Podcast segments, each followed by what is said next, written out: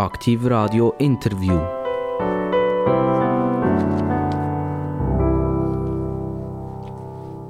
Und schon wieder hat es Pip gemacht. Und wenn es Pip macht, wissen Sie alle, liebe Zuhörer und Zuhörerinnen, äh, es sind interessante Gäste hier. Und äh, ich sage ja jedes Mal, wir steigern uns von Mal zu Mal. Und das darf ich sicher sagen. Es ist wieder ein Vertreter aus der Politik da und aus der heutigen Sicht und aus der äh, Sicht von der Zeit, wo wir drinnen stecken, ist die Politik natürlich extrem gefragt und vor allem die nationale Politik ist gefragt. Und ich darf heute einen Vertreter von der Mitte begrüßen. Er heißt Gerhard zum Vornamen und äh, ich nehme an, dass die meisten jetzt schon wissen, um wer es geht. Für die, die noch nicht so ganz sicher sind, der Nachname ist Pfister.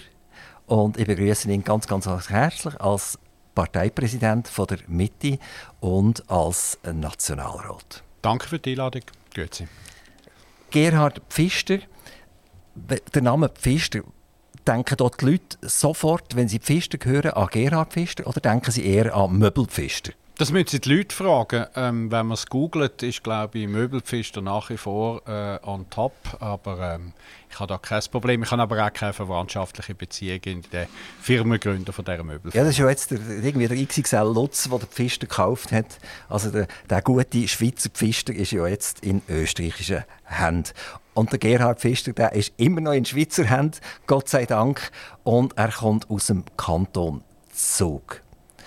Der Kanton Zug ist äh, ein Kanton, der aus der Sicht der Bezüger von diesen Zahlungsausgleichen hat man so eine ambivalente Position. Oder? Einerseits nimmt man den Blutfinger für und zeigt auf Ölfirmen, Finanzfirmen etc., die in diesem Kanton domiziliert sind. Und umgekehrt nimmt man nachher sehr, sehr, sehr gern die Gelder, die von den zahlenden Kantonen daherkommt. Wenn ich ganz schnell darf zusammenfassen der Kanton Bern bezieht immer zwischen 400 und 500 Millionen schon nur aus der Nationalbank raus und im Milliardenbereich aus den Kantonen, aus den anderen Kantonen und Bund.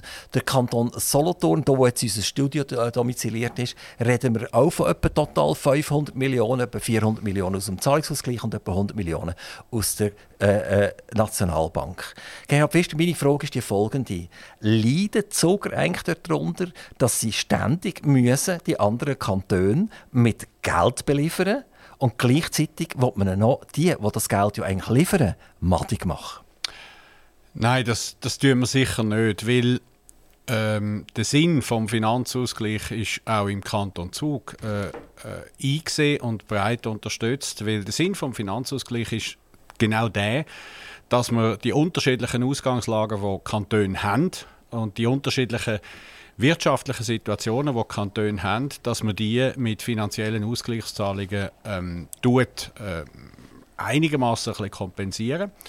Und die Alternative zu dem Modell wäre, dass man in allen Kantonen gleich höhere, äh, vermutlich wären es dann sehr viel höhere Steuern, gleich höhere Steuern würde einnehmen. Und wir haben in, de, in dieser Schweiz ein gutes Modell, dass Kantone da sollen frei bleiben, aber dass Kantone untereinander auch eine gewisse Solidarität müssen, äh, ausspielen und ausüben.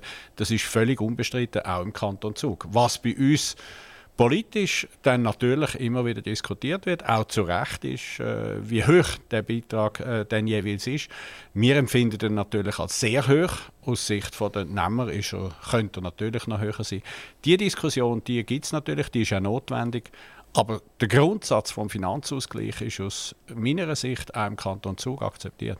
Ich habe vor kurzem dürfen den Regierungsrat Schneck hier am Mikrofon äh, begrüßen. Er ist vom Kanton Bern, er ist SVP-Politiker und er ist insofern interessant, dass er nicht um sein Amt muss weibeln. Er hat zweimal eine Firma verkaufen. Er ist, äh, wenn wir sagen, er ist ein reicher Mann und kann Politik so ein aus einer Vogelperspektive machen. Und er hat eigentlich klar gesagt, er will, dass der Kanton Bern früher oder später lieber früher aus dieser Situation rauskommt und sich laufend verbessert. Es findet aber nicht statt. Das Gleiche kann ich jetzt wieder sagen. Wir sind ja hier mit dem Studio im Kanton Solothurn. Auch dort sind die Verbesserungen eigentlich nicht sichtbar. das Volumen das bleibt etwa ungefähr gleich. Man der Kanton Bern und der Kanton Solothurn sagen was ich, ja, wir sind halt ein bisschen strukturschwach. Ähm, Wäre es denn nicht an der Zeit, dass die Geldgeber denen, die sagen, seit 10, 20, 50 Jahren, wir sind halt strukturschwach, dann arbeitet daran und macht etwas aus euch? Das wäre vermessen und das wäre arrogant. Der Föderalismus besteht genau darin, dass man äh, anderen Kantonen in den Fragen, wo sie zuständig sind, nicht zu fest reinredet. Und nur weil, weil ich jetzt zufällig im Kanton Zug geboren und aufgewachsen bin ähm, und jetzt äh, weniger zufällig Politik mache, ähm, steht es mir nicht zu, an einem Kanton Bern oder der Regierung vom Kanton Bern zu sagen, wie sie äh, den Kanton zu führen, zu regieren haben. Die sind gewählte Volksvertreter. Das Volk vom Kanton Bern wählt die Regierung und das ist zu akzeptieren. Ähm, Genauso erwarte ich aber allerdings eben auch von anderen Kantonsvertretern, dass sie äh, Souveränität, so wie sie besteht, vom Kanton Zug eben auch respektieren und uns eben auch die Freiheiten lassen, die wir von der Verfassung her zugestanden haben. Ich glaube, es kommt nicht gut an, wenn man zwischen den Kantonen gegeneinander auf äh, mit dem Finger aufeinander zeigt und äh, meint, man müsse aus dem Kanton Zug raus noch sagen, wie der Kanton Bern regiert werden soll, aber umgekehrt eben auch nicht. Und es ist schon zu anerkennen, dass ein Kanton Bern ein riesiger Kanton ist im Vergleich zum Kanton Zug, dass er schwierigere Voraussetzungen hat, um wirtschaftlich vorwärts zu kommen aus meiner Sicht hat er natürlich auch ein Potenzial, wo man, wo man darüber diskutieren kann. Nutzt das genug? Hat einen riesen Vorteil. Er hat die Bundesverwaltung in Bern. Er ist Kanton von der Bundeshauptstadt. Aus dem macht er ein bisschen wenig. Aber letztendlich steht es mir nicht zu, äh, der Regierung vom Kanton Bern zu sagen, was sie zu tun hat. Also es sind ja beruhigende Worte, wenn da von einem von der, äh, von der Geldgeber äh, die Philosophie vertreten wird, es ist okay, wie es jetzt läuft, es ist gut, so wie es läuft, dann ist das für die Bezüger ja eigentlich äh, eine gute Nachricht. Ich persönlich habe natürlich das Gefühl, äh, ich, ich will das verändern, ich will das verbessern, aber wenn natürlich die Geldgeber so generös sind und so nett sind und, und uns das machen dann, äh, dann bleibt es vermutlich sehr ähnlich, wie das halt ist. Das hat nichts mit Generosität zu tun, sondern das hat mit einer sauberen föderalistischen Ordnung in der Schweiz zu tun und das hat mit Solidarität zu tun. Die Schweiz ist auch deshalb ein riesiges Erfolgsmodell, weil es gerade die Ausgleichszahlungen gibt und weil gerade die Ausgleichszahlungen nicht mit Bedingungen verbunden sind, wo in die Souveränität der Kantone äh, eingreifen Das ist ein wesentlicher Pfeiler vom Erfolg und hat nichts mit gönnerhafter Haltung zu tun. Bei uns am Mikrofon bei Aktiv Radio ist der Gerhard Pfister, Parteipräsident von der Mitte, ehemals CVP, ist ja wahrscheinlich immer noch im Volksmund, redet man wahrscheinlich immer noch von der CVP. Oder ist das jetzt durch? Ich stelle fest, dass, ähm, dass man das, äh, sich sehr schnell daran gewöhnt, aber es gibt natürlich selbstverständlich immer noch Journalisten vor allem, wo der alte Name von der Partei äh, noch zuvorderst haben. Äh, aber ähm, der Wandel ist äh, in den letzten zwei, drei Jahren äh, sehr, sehr schnell gegangen. Und da ist es verständlich, dass sich nicht alle können daran gewöhnen konnten. Aber er war vor allem erfolgreich. Gewesen. Die Öffnung der Partei ist uns gelungen, mal in den ersten Schritt. Äh, es war ein guter Anfang. Gewesen. Gerhard Pfister, man nimmt sie eigentlich nur noch als Politiker wahr. Aber in Wirklichkeit haben sie nämlich mal ein Studium gemacht. Sie sind Dr. Phil, also ein Philologe, wenn ich das richtig sage. Äh, äh, das ist ein Sprachwissenschaftler, Deutsch, geht es primär um die deutsche Sprache. Sie haben auch mal gesagt, sie würden gerne auch noch schreiben, selber. Also das ist noch etwas geblieben. Und sie haben eigentlich, äh, ich sage es jetzt, eine Lehrerkarriere angestrebt. Und das hat, glaube ich, auch etwas mit der Familie zu tun. Ist das richtig? Das ist richtig. Ich bin in eine Pädagogenfamilie hineingeboren worden. Mein Großvater hat eine Schule gegründet. Äh, mit drei Schülern hat er angefangen. Mein Vater hat die äh, Schule auch sehr lange geführt und ich habe sie dann auch übernommen habe dann äh, auch weitere Schulen gegründet, bin in Führungsgremien immer noch zum Teil von äh, Privatschulen. Das Pädagogische ist für mich äh, das gewesen, wo ich beruflich äh, herkomme und wo ich beruflich ausgeübt habe. Ich habe etwa 30 Jahre, knappe 30 Jahre von meinem Leben habe ich immer wieder unterrichtet. Und ähm, das ist der Teil, wo wir in einem Milizsystem sind, äh, wo, wo man einen Beruf ausübt und dann nebendran Politik macht. Ich bin in eine Pädagogenfamilie äh, hineingeboren worden, aber gleichzeitig auch in eine Politikerfamilie. Mein Großvater ist im kantonalen Parlament gewesen. Mein Vater hat auch als Kantonsrat politisiert und Politik ist immer auch ein Teil von unserer Familie. Eure Familie hat ja ein eigenes Institut gehabt. Das ist das Institut Dr. Pfister. Und äh, ich nehme an, dass das schon Dr. Pfister geheißen, bevor Sie doktoriert haben und Dr. Pfister sind worden. Das ist richtig. Das hat, äh, mein mein Großvater hat das gegründet und hat dem Institut den Namen gegeben. Ich habe es dann übernommen. Es ist dann Dr. Pfister AG geworden und äh, habe dann ein paar Jahre später selber den Doktortitel auch gemacht. Ist denn jeder von euch immer der Dr. Pfister gewesen. Also der Großvater ist der Dr. Pfister gewesen. Er hat er am Institut nicht so gesagt. Mhm. Und dann ist der Vater gekommen, ist er auch ein Dr. Pfister gewesen. Und dann kommt der Sohnemann und wird schon wieder ein Dr. Pfister. Ja, wir haben, äh, mein Großvater hat Geschichte studiert und doktoriert. Mein Vater und ich, wir haben in Germanistik, also in deutscher Literatur, doktoriert. Ja. Der, der Doktortitel.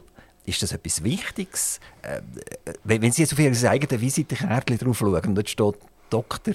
Gerhard Pfister getroffen. Das ist eine, eine gute Geschichte, oder? Ich habe auf meinen privaten äh, Visitenkärtchen habe ich den Doktortitel nicht. Auf, es gibt noch Visitenkärtchen vom Parlament. Dort äh, bin ich gar nicht einmal so sicher, ob er drauf ist oder nicht. Ähm, ich lege da nicht sehr großen Wert drauf. Äh, es ist eine spannende Zeit. Ich habe das sehr, sehr gern gemacht. Und eine Doktorarbeit ist etwas, äh, wo man über Jahre in, damals dran war. Ich bin dann eben auch wegen Beruf ähm, bin ich nicht so konzentriert dran habe ich, habe ich sehr viele andere berufliche Verpflichtungen gehabt. Aber es ist etwas, was unglaublich Spaß gemacht hat. Ich habe das vor allem auch gemacht, weil mich die Forschung interessiert hat und weil ich ähm, in diesem Bereich ein bisschen tiefer gehen wollte. Aber ähm, heute in der Politik oder als öffentliche Person verwenden eigentlich sehr sparsam. Man sagt ja sehr oft so geflügelt, die dritte Generation macht alles kaputt. Also es gibt sehr viele Unternehmungen, einer baut sie auf, oder? Der, der Sohn sieht nachher noch, wie, wie, wie viel geschaffen ist worden, hat das noch im Blut drin und dann kommt nachher der Enkel vom Gründer und der ist dann so mehr oder schon auf einer gewissen Distanz und äh, will vielleicht auch mal ein bisschen Freizeit haben und nicht die ganze Zeit arbeiten. Jetzt das Institut Dr. Pfister, das ist so fast ein so ein Fall, oder? Also der Großvater hat es gegründet, der Vater hat es durchgezogen und sie haben das nachher neutralisiert. Also sie haben das eingebracht in eine andere Firma in eine andere Schule rein, aber der Standort in Oberägeri ist neutralisiert worden und äh, ist freigegeben worden, nachher zum, zum eine Überbauung drauf zu machen. Was ist das für ein Gefühl gewesen, wo, wo die Dr. Pfister äh, Firma als Institut untergegangen ist? Sie ist nicht untergegangen, sondern sie ist weitergeführt worden in einer anderen Privatschule in Zug. Die Internatsmittelschule die ist übergeführt worden, die Sekundarschule ebenfalls. Ähm, was gleichzeitig stattgefunden hat, ist eine Gründung, die ich selber gemacht habe von einer neuen Schule, von einer Primarschule, von einer Tagesschule, wo ich jetzt noch ähm, äh, Ankeraktionär bin. Es ist ein Übergang gewesen, weil der Markt sich im Privatschulwesen sehr stark verändert hat. Wir sind ein Internat gewesen, vor allem mit Deutschschweizer Kundschaft und äh, der Markt wird immer kleiner und ist immer kleiner geworden. Der zweite Grund war, ich bin tatsächlich die dritte Generation, aber auch die letzte. Wir haben kein äh, Kind, meine Frau und ich. Wir hätten keinen Nachfolge gefunden und darum haben wir das im, im, im Zusammenhang auch mit einer Nachfolgeregelung übergeführt in eine andere Privatschule. Ich habe dann aber selber noch eine weitere Schule gegründet und bin nach wie vor in Privatschulen tätig. Ich, ich gehe davon aus, dass äh, Ihre Vorgänger auch in diesem christlich-sozialen Bereich verankert sind, wo sie politisiert haben. Als Vater vermutlich auch, oder? und vielleicht der Großvater sogar auch. Ähm, und ihre Frau ist auch als Lehrerin aktiv oder als Instituts- oder Internatsleiterin aktiv. Und sie ist das in einem sehr katholischen Umfeld. Und äh, das hat also in ihrer Familie immer einen sehr grossen Stellenwert gehabt der, der kirchliche Aspekt, der religiöse Aspekt, der katholische Aspekt. Ja, das ist richtig. Wir sind, also, wir sind im, in der Innerschweiz aufgewachsen, in, einer, in einem katholischen Milieu. Wir sind beide äh, Kirchengängerinnen und Gänger, sie fließiger als ich. Wir haben ein sehr unverkrampftes Verhältnis zur Kirche. Beide gläubige Menschen, praktizierende Katholiken. Aber ähm, das ist eine ja, das ist eine Selbstverständlichkeit in der, in der Welt, wo wir aufgewachsen sind. Die Welt gibt es heute äh, bei den jüngeren Menschen nicht mehr so selbstverständlich. Und insofern ja, ist das etwas, was uns äh, immer begleitet hat und wir wir schätzen äh, vor allem jetzt in Oberägeri, wir schätzen das Engagement, das Kille in Oberägeri macht. Hat einen hohen sozialen Wert und äh, da ist Kille noch sehr stark beim Volk verankert. Ihre Frau schafft ganz intensiv mit der Benediktiner zusammen. Also die Schule wird ja finanziert und, und, und die Grundlagen sind geschaffen worden von der Abtei Engelberg. Und äh, dort kann ich mir schon vorstellen, oder? die Mönche sind ja immer noch Lehrer zum Teil und sind immer noch äh, auf, auf diesen Kindern drauf, also im Sinne von guten Ausbildner. Ähm, da muss man schon aber einen ganz speziellen Bezug haben, letztendlich zu der kirchlichen Grundlage? Nein, das braucht keinen besonderen äh, äh, speziellen Bezug zu der kirchlichen, zu der Kirche als Struktur. Es äh, ist eine gute, breite humanistische Ausbildung, eine christliche Ausbildung. Äh, die Benediktinerschule hat den Charakter, wie noch manche andere. Die Benediktinerschule ist aber auch eine regionale Mittelschule, hat einen Leistungsauftrag vom Kanton und dann nimmt sie auch wahr. Das heißt, als, als, äh, als Schüler, Schülerin, als Kunde muss man sich für die Schule entscheiden, selber entscheiden, kann man sich entscheiden. Und dann hat man ein, äh, ein humanistisches Profil an dieser Schule, wo aber auch in den letzten Jahren international geworden ist. Insofern ist das äh, eine wertvolle Ergänzung im Bildungssystem und innerhalb von der Bildungslandschaft von der Zentralschweiz ein ganz wichtiger Faktor. Also wenn man jetzt C hört, dann müsste eigentlich das C in der CVP immer noch vorhanden sind. Also ihre, ihre Werthaltigkeit, ihre Wertigkeit, die sie selber vertreten, hat mit dem christlichen Gedankengut etwas zu tun, ohne das überhaupt irgendwie positiv oder negativ zu werden. Das ist eine, eine Grundlage von ihrem Dasein. Ähm, und sie haben trotzdem irgendwann entschieden, mit ihrer Parteibasis, aber vermutlich zuerst sie als äh, Geschäftsführer von dieser Partei, als Parteipräsident, dass man das C also das Christentum will aus dem Namen draussen haben. Ähm, hat Ihnen das denn nicht fast ein bisschen weh gemacht selber? Wieso ist der Entscheid überhaupt gekommen? Ist das eine, eine Marketingfrage? Was ist passiert, wo das angefangen hat, dass man sich überlegt, CVP als Namen zu streichen? Der Ursprung war äh, bei den Resultaten äh, der letzten eidgenössischen Wahlen. Gewesen. Dort haben wir äh, gegen alle Prognosen ähm, praktisch unseren Wähleranteil können heben als einzige von der Bundesratsparteien. Haben aber gemerkt, dass es uns auch dort nicht gelungen ist, neue Wählerinnen und Wähler zu mobilisieren. Wir haben eine sehr treue Stammwählerschaft, die hat uns wieder gewählt. Aber es ist uns nicht gelungen, vor allem auf jüngere Menschen zuzugehen, weil wir dort einfach feststellen, äh, wir sind sehr stark als Partei der Katholiken wahrgenommen worden. Oder ich habe sehr viele ähm, Melde äh, Rückmeldungen bekommen von Leuten, die gesagt haben, jetzt habe ich den Smart Spider ausgefüllt und ich habe die größte Übereinstimmung mit Kandidaten von der damaligen CVP, aber ich äh, bin reformiert oder ich bin nicht gläubig und darum kann ich die Partei und die Leute nicht wählen. Und das ist etwas, wo man feststellt in der, in der außerhalb von der Stammlande von der ehemaligen CVP, dass wir als Partei wahrgenommen worden sind, wo man nur wählen kann, wenn man einen besonderen Bezug zum Christentum hat. Das ist nicht so. Aber ähm, wir haben dann einfach gesehen, dass wir manchmal äh, möchten über Politik reden mit den Menschen und dann zuerst müssen über Religion reden. Und zu der Religion hat, hat jeder einen individuellen Zugang. Und darum haben wir gesagt, was machen wir denn eigentlich? Was, was ist unsere Politik vom Inhalt her? Es ist ja immer schon eine klassische Mittepolitik gewesen. Und darum haben wir gesagt, wir müssen die Partei öffnen für Leute, die unsere Politik unterstützen wollen, aber äh, nicht zwingend müssen katholisch oder besonders religiös sein. Das ist der Grund, gewesen, warum er den Namen geändert hat, warum er aber auch den Zugang zu unserer Partei erleichtert hat. Die Schule, die sie hatten, hat einen gewissen äh, christlichen Hintergrund. Gehabt. Äh, auch dort, wo sie jetzt wieder in, Verwaltungsräten sind, kann man auch von einem, von einem christlichen Hintergrund reden. Ihre Frau ist aktiv in einer, in einer Schule, die einen christlichen Hintergrund hat. Und Trotzdem passiert beispielsweise Folgendes, dass eine Lehrerin, eine Primarlehrerin, die ein, ein Kreuz aufgehängt hat mit Jesus drauf, äh, der, im Schulzimmer ein riesiges Problem bekommen hat, weil man gesagt hat, das Schulzimmer muss äh, religionsneutral sein. Also sie hat ihre persönliche Stimmung und, und ihren Lebenshintergrund darf sie im Schulzimmer nicht zeigen.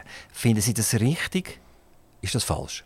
Ich finde das übertrieben, weil wir müssen einerseits respektieren, und ich nehme an, das ist eine staatliche Schule, von der Sie reden, eine staatliche Primarschule, von der Sie reden, der Staat hat natürlich die Verpflichtung, dass er äh, nicht werten darf, dass er nicht äh, eine Religion äh, besser darstellen kann als die andere oder bevorzugen kann. Er muss dort weltanschaulich neutral sein. Das ist der eine Punkt. Der andere Punkt ist aber, dass wir ein Land sind, das von der christlichen Tradition prägt ist und dann ist das äh, auch, auch eine Möglichkeit, sich zu der Tradition von dem Land zu bekennen, ist nicht unbedingt das erste Mal auch ein religiöses Bekenntnis. Und ich finde, wenn man anfängt, dort so regulieren, dass, es, dass, man, dass man zu der eigenen Geschichte nicht mehr stehen kann, dann finde ich das falsch. Das machen übrigens muslimisch prägte Länder oder islamisch prägte Länder überhaupt nicht. Die sind zum Teil durchaus auch tolerant, aber äh, stehen ganz selbstverständlich zu ihrer Geschichte, zu ihrer Tradition. Und dort sollten wir in der Schweiz manchmal ein, ein weniger verkrampftes Verhältnis äh, haben. Wir haben aber immer noch auf eine Art eine gewisse Staatsreligion. Also wir, haben, wir haben die katholischen, wir haben die Reformierten und andere Religionen sind, sind nicht unbedingt aufgenommen worden als, als, als klassische Staatsreligionen und trotzdem darf jetzt beispielsweise die Lehrerin nicht mehr dazu stehen.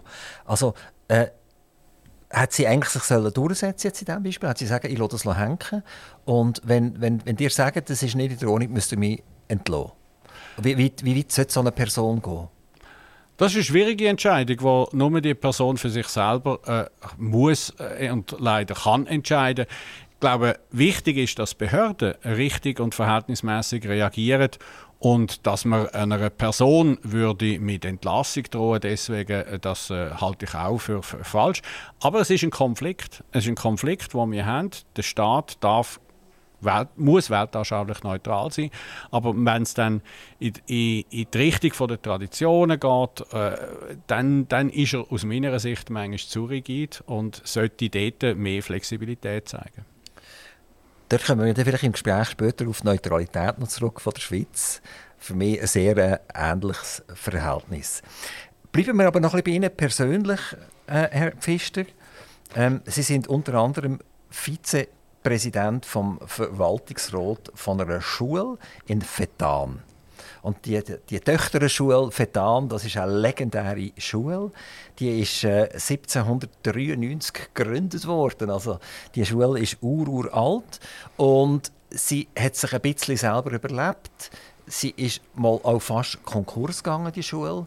Ich glaube, es ist, der Konkurs ist sogar deponiert und man hat sie nachher aus dem Konkurs wieder rausgerettet, dass es nachher nicht vollzogen ist worden. Und äh, sie sind nachher dazugestoßen und haben sich, ich weiß nicht, überreden oder aus, aus, aus äh, wirklich echten Gefühl, haben sie gefunden, denen muss man helfen, dort muss ich eigentlich mein Wissen einbringen. Wie ist das so bei so einer Schule wie Fetan mit so einem Wahnsinnshintergrund, wo man mehr oder weniger hat retten vor dem Untergang, dort als Vizepräsident aktiv zu sein? Das ist eine äh, ganz faszinierende, anstrengende äh, Geschichte, die jetzt auf gutem Weg war oder auf einem guten Weg gekommen ist. Aber damals ähm, habe ich natürlich äh, die Schule kennt. Man hat die Schule äh, in Ftan sehr gut kennt, hat einen sehr guten Ruf gehabt, ist dann aber in einer gewissen Zeit in wirtschaftliche Schwierigkeiten gekommen. Und dann hat der Verwaltungsrat beschlossen, dass man aufhört mit dem Schulbetrieb. Ich bin dann kontaktiert worden von einem Unternehmer, mit äh, Engadiner Wurzeln, wo in der Nähe dort aufgewachsen ist und sich sehr stark mit der Re Region identifiziert. Und der hat mich kontaktiert, wir haben uns vorher schon kennt und hat gesagt, ähm, er möchte es versuchen, ob man nicht die Schule kann, äh, vor dem Untergang retten ob man nicht können weiterführen weil die, hat, die Schule hat für die Region dort eine ganz immense, wichtige Bedeutung gehabt.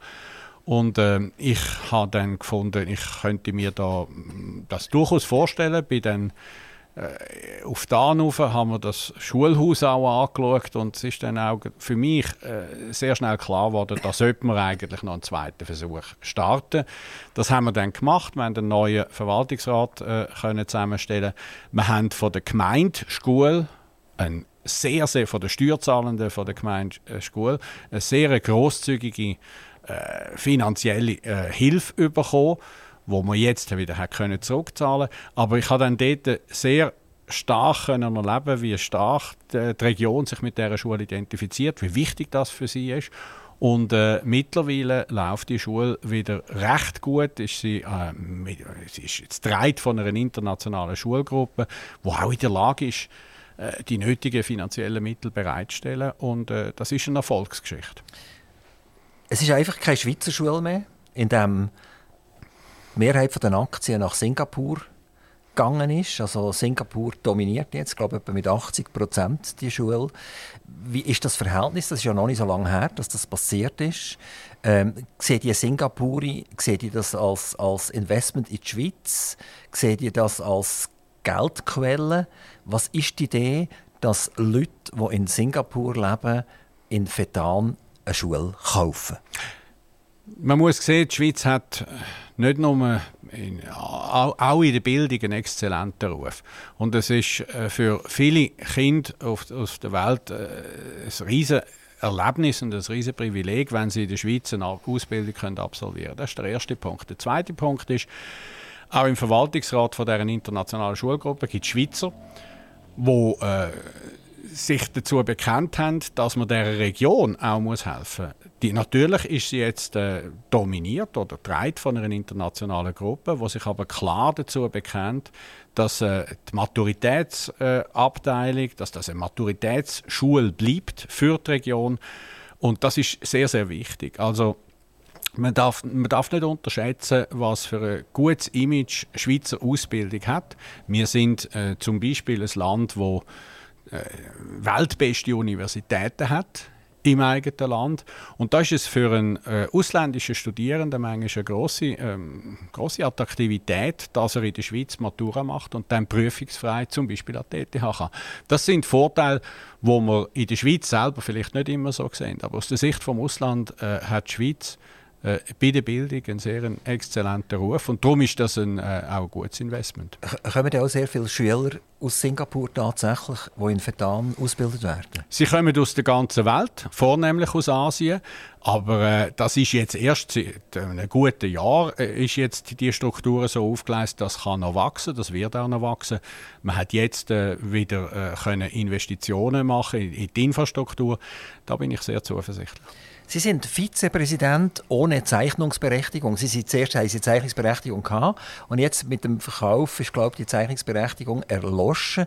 Wie kann man Vizepräsident von einem Verwaltungsrat sein, ohne dass man jemals etwas könnte mit unterzeichnen? Meine Aufgabe in dem Verwaltungsrat ist vor allem äh, die pädagogische Begleitung und pädagogische Erfahrung einzubringen. Das hat nichts mit einer Zeichnungsberechtigung zu tun und ich lege auch da nicht so wahnsinnig viel Wert ich, äh, darauf. Ich äh, gebe gern meinen Rat ein, wenn ich äh, gefragt werde. Das ist in den letzten zehn Jahren, wo wir das Projekt jetzt glaube ich schon fast sind schon fast zehn Jahre, weiß es gar nicht mehr so genau. Das ist ein paar Mal der Fall gewesen. Aber ähm, von dort her brauche ich, da, brauche ich da nicht eine Zeichnungsberechtigung, um mich da besser zu Also wenn man im Handelsregister schaut, dann ist etwas ganz Spannendes, dass die beiden, die aus Singapur in den Verwaltungsrat gestoßen sind, beide eine Einzelunterschrift äh, haben. Also die könnten morgen die Schule verkaufen, wenn sie wollen. Die könnten irgendetwas machen, weil sie eine Mehrheit repräsentieren. Und das ist ja auch eher, eher selten, dass man Einzelunterschriften hat, sondern dass dann im Prinzip die Kollektiv- oder, oder Zweierunterschriften bleiben. Warum hat man das gemacht, dass die Singapuri das Recht bekommen haben? Klar gehört eine Mehrheit, sie könnten ja eh nachher über eine Generalversammlung eh alles steuern. Aber jetzt mit Einzelunterschrift kann jeder von diesen beiden die Schule morgen schließen, er kann sie verändern, er kann irgendetwas machen damit. Also ich äh, bin nicht sicher, ob Sie auch schon mal Eigentümer sind von Unternehmen. Ich nehme es an. Und äh, wenn Ihnen ein Unternehmen gehört dann, äh, und Sie die Verantwortung haben, auch die finanzielle Verantwortung, dann ist es Ihr Recht und Ihre Pflicht sogar, äh, zu schauen, dass Sie die Verantwortung haben. Und insofern ist das ein Entscheid, wo, wo der Eigentümer zusteht und äh, überhaupt kein Problem ist. Sie haben vorher gesagt, die Schweiz hat sehr gute Hochschulen, Universitäten. Ähm, wenn man so die Listen anschaut, die weltweiten Listen, dann sind die ersten zehn kommen alle aus Amerika oder aus England von den Universitäten. Europa ist findet bei den ersten zehn überhaupt nicht statt. Und nach irgendeiner elfter Position findet man dann die erste Schweizer äh, Universität oder, oder technische Universität, nämlich die ETH, die Eidgenössische Technische Hochschule, die in Zürich domiziliert ist. Wenn wir schauen, wenn die deutschen äh, Hochschulen genannt werden, dann muss man lang die Liste abgehen. Oder? Dann kommt man irgendwie auf Position 30 oder 40 und dann kommen dann langsam deutsche äh, Hochschulen. Das heißt, dass das internationale Renommee tatsächlich von der Schweiz ist relativ hoch. Sogar äh, Depül, also die, die in Lausanne, kommt relativ weit vorne in diesen Listen. Und trotzdem ist ja in der Schweiz innen ein riesen Kühl umeinander, weil man nicht mehr mit den europäischen Universitäten direkt über einen politischen Austausch kann funktionieren kann.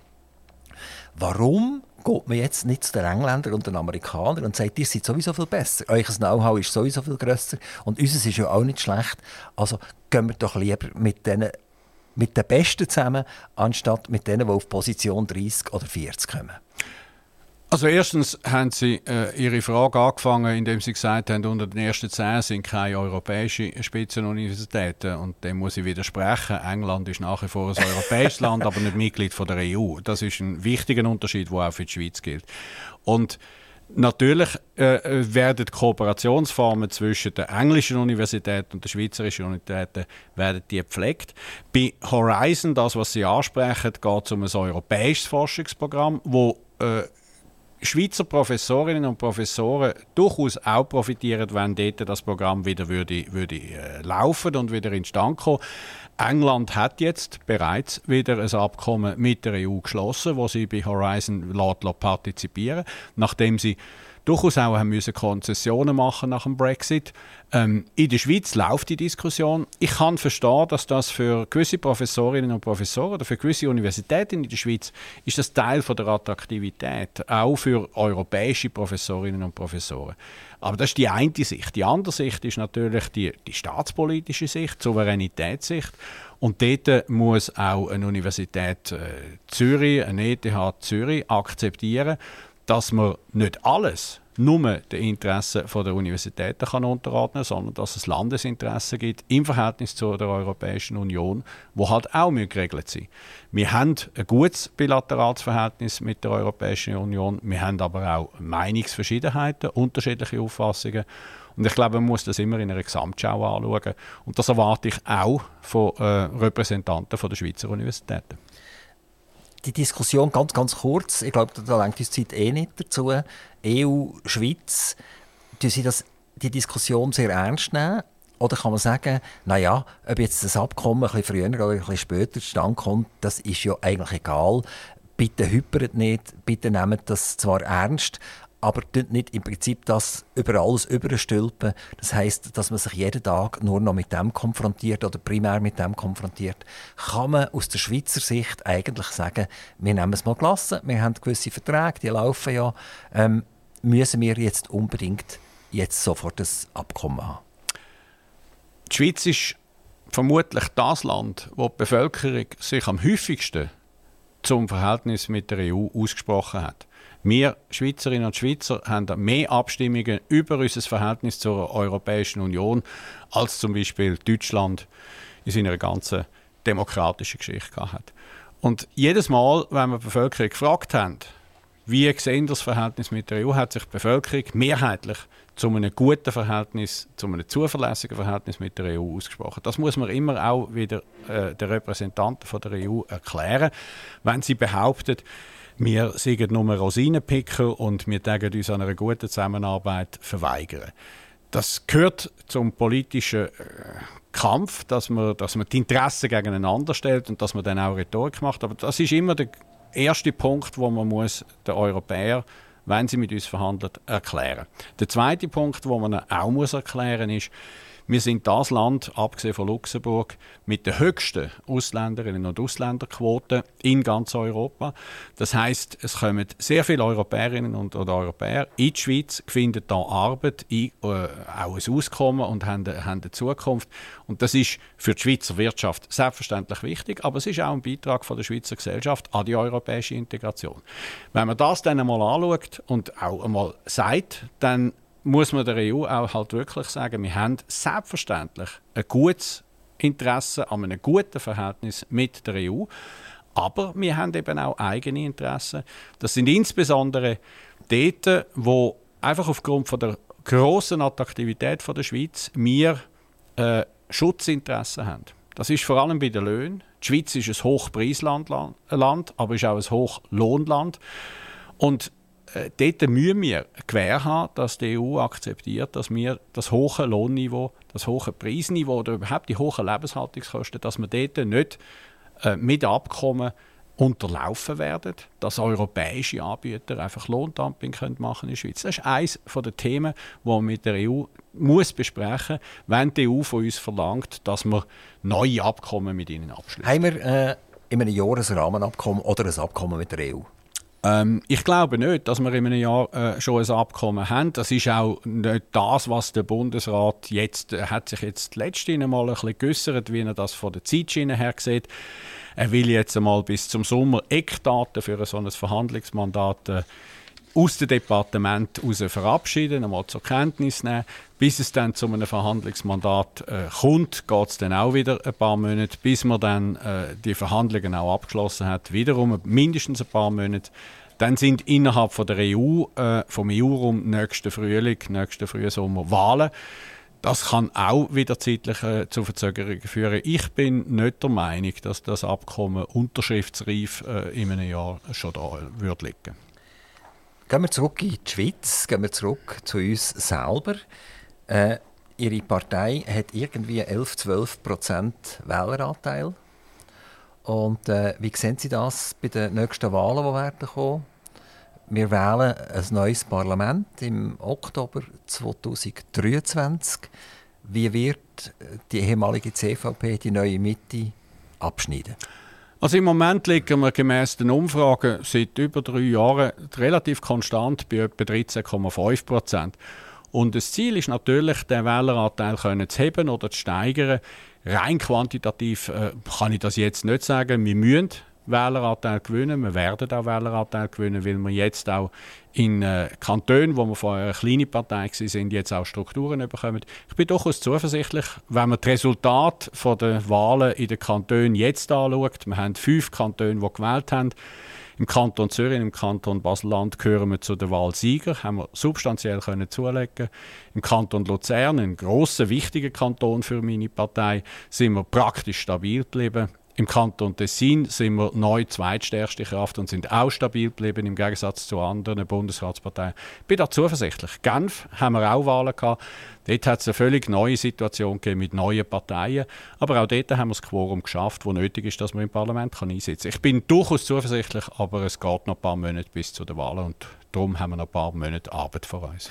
Man kann davon ausgehen, dass die Grünen ein bisschen federn lassen Das hat man auch gesehen bei den jetzigen Wahlen, die sind, dass die Leute nicht mehr so wahnsinnig nur noch auf die Natur schauen, sondern sie sagen auch noch, man muss vernünftig sein. Natur und Wirtschaft muss irgendwie kooperieren miteinander, dass wir unser Land in die Zukunft bringen. Nehmen wir an, die Grünen würden tatsächlich verlieren. Woher gehen die Stimmen? Das äh, werden wir dann noch sehen. Ich halte äh, von Umfragen durchaus viel, aber die entscheidendste Umfrage, äh, die es dann immer wieder gibt, das sind die Wahlen. Dort sehen wir es dann. Ich stelle fest, die Grünen haben vor, drei, vor vier Jahren massiv zugelegt, enorm zugelegt. Und es ist durchaus äh, zu erwarten gewesen, dass sie die massiven Gewinne nicht vollständig können, äh, können, können behalten weil das, was vor äh, vier Jahren passiert ist, hat schon große Auswirkungen gehabt, vor allem für die Grüne Partei. Ähm, ich würde auch bestreiten, dass den Menschen die Natur und der Umweltschutz nicht mehr wichtig ist, sondern ich würde eher sagen, es gibt halt praktisch bei allen Parteien, auch bei der Mitte, das Anliegen vom Umweltschutz, wo man aber äh, auch eben verbindet mit den Anliegen von der Wirtschaft und sie nicht gegeneinander ausspielt. Insofern ist das Thema Umweltschutz nach wie vor, wenn man der Umfrage will glauben, sehr ein wichtiges Thema. Es ist nicht mehr das Wichtigste im Moment, aber es ist immer noch wichtig. Und da müssen alle Parteien eine richtige Antwort darauf finden und nicht nur die Grünen. Wenn es dann äh, so ist, dass die Wählerwanderung wird stattfinden dann ist es anzunehmen, dass die grünen Wählerinnen und Wähler, man muss sehen, die grüne Partei politisiert in Bern link, am linken Rand von der SP, ist also linker als, als Sozialdemokraten. Insofern äh, würde ich meinen, die, die Stimmen würden im linken Lager bleiben und nicht in die Mitte gehen und schon gar nicht nach rechts. Die SVP hat immer so zwischen 4, 25 und 30 Prozent umgependelt in den letzten Jahren. Und trotzdem findet sie ganz selten Partner, weder im Nationalrat noch im Ständerat, also im ganzen Parlament. Ähm, es könnte sein, dass jetzt, wo man, wo man halt wirtschaftlich ein bisschen dunklere Wolken sieht. Man weiß nicht so recht, wie das soll weitergehen mit der Bankenfusion, nur noch eine Grossbank. Also das ist schon, das sind Hämmer, die auf die Leute eintreschen und das wird die Leute zum Denken bringen. Und wenn wir jetzt schauen, wer eigentlich wirklich eine bürgerliche Politik betrieben hat, dann ist das eigentlich einzig die SVP gewesen. Auch die FDP hat das nicht konsequent durchgezogen, sondern hat mal ein bisschen Hü und ein bisschen Hot gemacht. Es könnte ja sein, dass die SVP das mal noch einmal ziemlich massiv wird gewinnen. Und ich habe so persönlich das Gefühl, wenn man die SVP im Parlament immer wieder straft und immer wieder straft, wird sie langfristig noch stärker werden. Und an und für sich wird es noch schwieriger werden, an der SVP vorbeizukommen. Also meine Frage ist, wieso kooperiert ihr als bürgerliche Partei nicht stärker mit der SVP? Es braucht immer zwei für einen Tango. Und äh, ich würde dann mal schon, schon die Gegenfrage stellen, ähm, wenn Sie behauptet, die SVP sei allein bürgerlich, dann möchte ich dann von Ihnen schon mal wissen, was denn bürgerlich heißt. Ich stelle fest, Vorschläge für die Regulierung im Bankenwesen, da sind äh, die SVP und äh, die Linken sich sehr einig, dass man die Banken muss aufspalten muss. Da habe ich jetzt noch nie den Vorwurf gehört an die SVP, äh, warum sie da eine linke Position unterstützen. Und dann muss man einfach sehen, die SVP hat ähm, nicht immer auch den Wunsch, mit uns zusammen zu arbeiten, mit der FDP oder mit der Mitte, sondern sie beharrt lieber auf einer absoluten Position, weil was heißt zusammenarbeiten? Zusammenarbeiten heißt Mehrheiten finden. Wenn Sie eine Mehrheit wollen finden, dann müssen Sie von der eigenen Position, können Sie nicht sagen, ich bilde nur eine Mehrheit, wenn ihr alle genau das macht, was ich will. Sondern dann müssen sie etwas geben, dann müssen sie Kompromisse eingehen. Und wenn sie Kompromisse eingehen, dann kommt man manchmal den Vorwurf über, ja, jetzt sind ihr von eurer Position abgewichen. Und manchmal ist der SVP ganz recht wohl, wenn sie im Parlament können sagen, wir sind die Allereinzigen, wo gegen den ganzen Rest vom Parlament ist, weil das gibt ihnen ein gewisses Profil, das wird von ihren Wählerinnen und Wählern erwartet. Von meine Wählerinnen und Wähler erwarten von mir etwas anderes, nämlich, dass ich die Rolle von einer Mittepartei ausfülle. Und eine Mittepartei hat eine Verantwortung, dass sie Lösungen anbringt, dass sie für Kompromiss Hand bietet und dass sie ein Gesetz verabschiedet. Es gibt eine Ausnahme, die ich äh, muss feststellen muss. Dort hat die Zusammenarbeit mit der SVP sehr, sehr gut geklappt. Das war bei der AV-Abstimmung. Bei der AV-Vorlage haben die Bürgerlichen zusammen durch beide Räte durchgetragen. Da hat man viel Gespräche miteinander geführt und dort hat die SVP gesagt, ja, das, was jetzt da rausgekommen ist, ist auch nicht unsere Lieblingsposition. Wir haben alle müssen Konzessionen machen, aber wir haben es gedreht.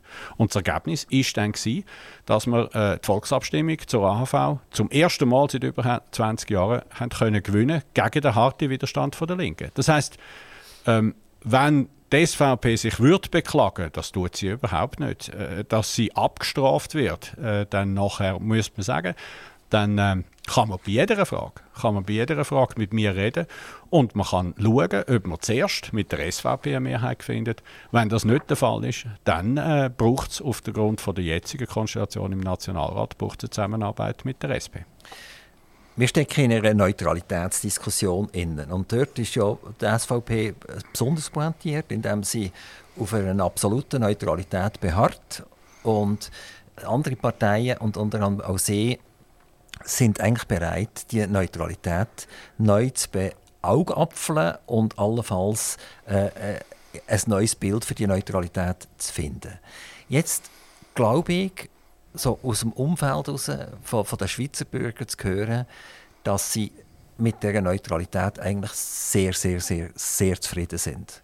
Also wir wissen, wir haben ja nicht eine Armee, wo wir irgendjemanden go, go kloppen und, und sagen, wir gewinnen gegen die. Wir, wir sind auch abhängig. Man sieht das äh, zum Beispiel bei der Credit Suisse damals, wo in 10 Jahren 11,7 Milliarden Bussen bekommen hat. Äh, und man hat das einfach müssen gewähren, ohne dass es jemals ein Gerichtsurteil gegeben hat, sondern das sind irgendwelche staatlichen Behörden in Amerika wie ein IRS oder so, wo das definiert hat und gesagt, okay, wenn ihr so viel zahlt, dann geben wir nachher Ruhe, oder? Also das ist unglaublich. Wir, wir sind uns eigentlich bewusst, dass wir hier nicht die sind, die am Drücker sind, sondern dass halt andere am Drücker sind. Und wenn wir neutral sind, dann lässt man uns auch in Ruhe. Gerhard Pfister, äh, sind ihr nicht fast ein kleiner Zünsler? Einer, der wo, wo jetzt im Moment mit dem Zündhölzchen an dieser Neutralität umbastelt und hier uns in eine riesengroße Gefahr hineinbringen. Die riesengroße Gefahr, die wir haben in Europa, die hat ein Land ausgelöst und ein Regime ausgelöst und das ist der Herr Putin. Was Europa jetzt muss machen, ist, dass sie den Angriff auf die Souveränität der Ukraine, von einem europäischen Land, muss zurückweisen.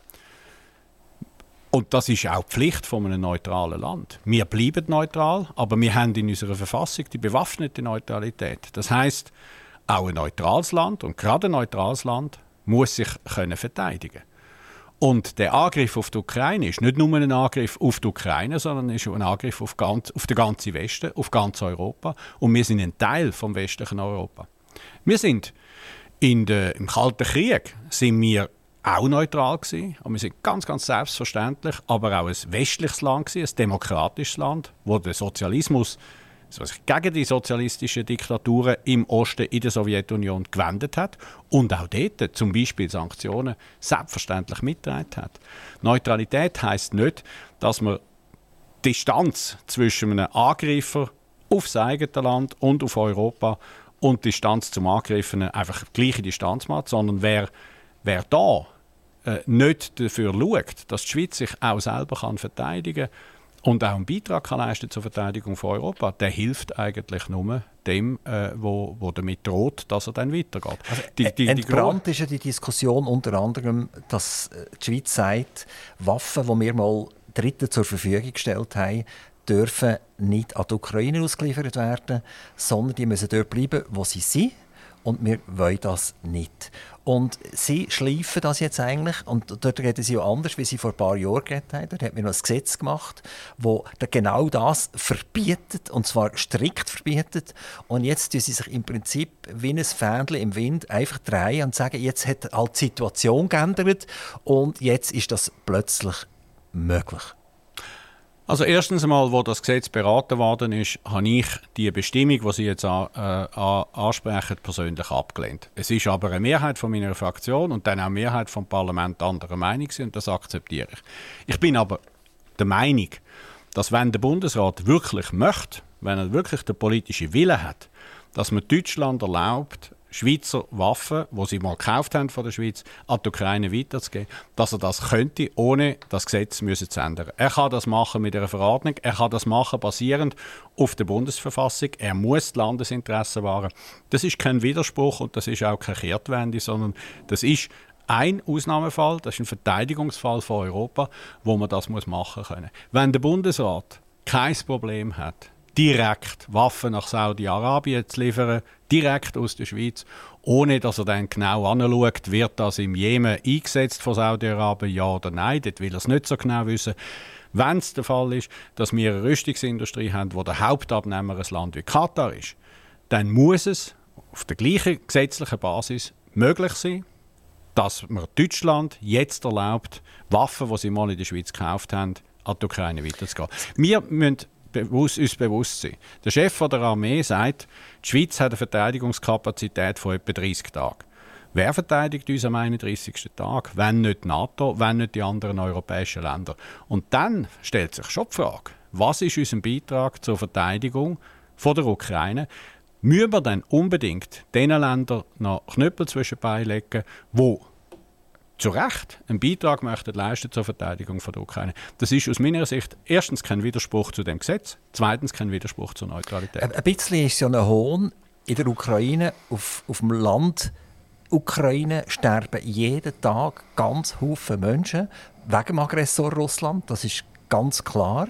Und trotzdem tun wir nur im Prinzip Geld liefern, wir liefern äh, soziale Strukturen liefern, wir liefern Waffen und wir schauen eigentlich zu, wie noch mehr Tausende von Leuten abgemetzelt werden in dieser Ukraine, weil wir eine riesengroße Angst haben, wirklich einzugreifen. Also wir greifen nicht ein, wir gehen nicht jetzt effektiv, die NATO sagt nicht und jetzt gehen wir mit 200 Flugzeugen mal aufräumen dorthin, oder? Das findet nicht statt und der Krieg wird vermutlich noch Monate und vielleicht auch noch Jahre weiterziehen und dann ist dann noch die Hälfte von der Ukraine dann wirklich ausgelöscht. Ich meine, das ist ja auch kein Zustand. Nein, und darum haben wir jedes Interesse daran, dass äh, Russland den Krieg gegen die Ukraine nicht gewinnt. Und genau darum haben wir ein äh, Interesse daran, dass Europa, dass der Westen das macht, um die Ukraine zu unterstützen. Dass die NATO nicht direkt in der Ukraine interveniert, hat den Grund, dass die NATO eine, westliche Gemeinschaft ist, wo, wo sich auf den Rechtsstaat beruft und, und die Ukraine ist kein NATO-Mitglied. Aber man hat auch andere Möglichkeiten, um der Ukraine zu helfen, sich selber zu verteidigen und sie zu unterstützen. Und das wird von anderen Ländern durchaus gemacht. Aber irgendwann ist die Ukraine menschlich und personell ausblühtet. Und je länger das der Krieg dauert, je grösser ist die Gefahr, dass nachher irgendwie 70 Prozent der Familien in der Ukraine gar nicht mehr existieren. Und das ist ja fürchterlich. Sie haben vorher äh, Katar erwähnt. Äh, ich will schnell auch etwas über Katar sagen. Die Friedensgespräche Afghanistan, der Rückzug der Amerikaner, äh, hat stattgefunden unter der Leitung der Chinesen und nicht in der Schweiz, sondern in Katar. Jetzt muss man sich mal vorstellen, vor zehn Jahren, wenn die Chinesen äh, äh, eine Sitzung geführt hätten, eine Friedenssitzung geführt hätten, in Katar, wo es um Afghanistan ist gegangen, hätten wir alle uns die Augen gerieben. Aber jetzt ist es so weit, dass so etwas, wo eigentlich genau die Schweiz mit ihrer Neutralität eigentlich müsste jeden Tag durchführen, überall wo Lampen sind, ob das Libyen ist, ob das Irak ist, ob das der Iran ist, egal wo, überall, wo tagtäglich Menschen sterben, müsste die Schweiz eigentlich herstehen mit ihrer Neutralität und sagen, kommt nach Genf, kommt nach Zürich, kommt nach Bern, wir sind neutral, wir reden miteinander. Jetzt müssen wir aber zuschauen, wie in Zukunft die Chinesen definieren mit den arabischen Staaten zusammen, wo die Friedensgespräche stattfinden. Also erstens, die Chinesen würden das auch definieren, wenn die Schweiz würde sagen, kommt doch einfach auf Genf. Das würden die Chinesen sich selber äh, nicht lassen, zu entscheiden, wo sie mit wem wollen reden und die guten Dienste, die Sie ansprechen, die sind wichtig. Aber ich erinnere daran, wir haben auch äh, im Iran zum Beispiel, machen die Schweizer Diplomaten gute Dienste, in dem Sinn, indem sie für die USA dort die diplomatischen Funktionen übernehmen. Aber auch das ist nicht einfach nur neutral. Wenn Sie sehen, was das iranische Regime im Moment mit mit äh, ihren Bürgerinnen und Bürgern machen, wenn sie dort dann einfach sich zurückziehen auf, auf äh, sogenannte gute Dienste und sagen, wir machen nichts und man findet, wir werden das nicht einmal kommentieren, dann schützen sie. Dann müssen sie sich dann fragen, was die angeblich gute Dienst für das iranische Volk bedeutet. Noch eines. Der Krieg, wenn Russland will, dass es Frieden gibt, dann kann es sofort aufhören mit dem Krieg. Dann hört der Krieg auf. Wenn die Ukraine allein gelassen wird und mit dem Krieg muss aufhören, dann gibt es keine Ukraine mehr. Und wir sind als Europäer haben wir ein vitales Interesse daran, dass Russland der Krieg nicht gewinnt. Stellen Sie sich vor, ich bin sehr oft in Polen, ich bin ab und zu in Kontakt mit, äh, mit, mit, mit Parlamentsmitgliedern der baltischen Staaten. Die wissen ganz genau, wenn die Ukraine an, Russland fällt, dann sind sie mittel- und langfristig die nächsten Staaten. Und wo, sagen wir Schweizerinnen und Schweizer dann, jetzt äh, sollten wir einfach aufhören. Sie stellen den Krieg so dar, wie wenn das eine Katastrophe wäre, die über die Länder hin, hereinbricht und wo man einfach kann sagen wir sind jetzt einfach einmal für den Frieden. Das ist nicht der Fall. Der Krieg einen Krieg anzufangen, den Krieg gegen die Ukraine anzufangen, ist der Entscheid von einem Land, von einem Regime. Und das sollte man nicht verweddeln, indem man so jetzt äh, ein Narrativ bemüht, wo man sagt, der Krieg ist wie eine Naturkatastrophe, wo wir einfach uns alle gleich schützen und, und eigentlich keine Stellung beziehen. Das wird, das wird aus meiner Sicht, wie ist das an einem neutralen Land auch nicht äh, angemessen. Neutral heißt nicht, dass sie der Aggressor gleich behandelt wie der Angriffene wenn Sie ihm nicht so zu nahe an Leuenkäfig hergehen, dann wird der Leu irgendwann rohren und brummen und seine Krallen zeigen. Das, ist ja, das wäre eine ganz andere Diskussion, die wir könnten führen könnten. Ja, aber das ist die entscheidende. Wie, wie, das ist die entscheidende. Wie, wie, wie weit gehen Sie den Drohungen an? Sind wir gegangen, oder? Schauen Sie, wenn die, Alliierten, wenn die Alliierten sich vor dem Hitler hätten beeindrucken und gesagt haben, das wäre gefährlich und das kostet uns ganz, ganz viel Tote, dann wäre Europa heute nicht mehr frei. Gerhard Pfister, ich habe noch ganz kurz ein anderes Thema, das ich anschneiden möchte. Es geht um Energie und um Energiepreise. Ähm, mein persönliches Hobby ist Gas. Und zwar insofern, dass der Gaspreis zwischen 80 und 90 Prozent schon gesenkt ist worden im internationalen Bereich seit dem August, September 2022. Ihre Wählerinnen und Wähler zahlen aber immer noch etwa Faktor 3 bis Faktor 7, je nachdem, wo sie halt wohnen, für die Energie. Und die Energiebetreiber sind völlig undurchsichtig. Das heißt, wenn man, wenn man ihn anruft und fragt, kommt man keine Antwort über. Wenn man ihn schreibt, kommt man schon gar, keine Antwort über. Und wenn man im Prinzip nachher rechtlich gegen sie losgeht, dann verstecken sie sich hinter der Struktur, die zum Beispiel die Gasbetreiber aufbauen. Wir haben Gas Schweiz, wir haben Gas Mittelland beispielsweise und dann haben wir noch den Regionalgasbetreiber. Also müssen wir alle drei miteinander packen und eure Wählerinnen und Wähler zahlen Nebenkosten, also es klopft und tätscht. Und ich behaupte, die sind ungerechtfertigt. Es ist ungerechtfertigt, dass ein BKW über eine Milliarde EBIT macht und sonst 300 Millionen macht.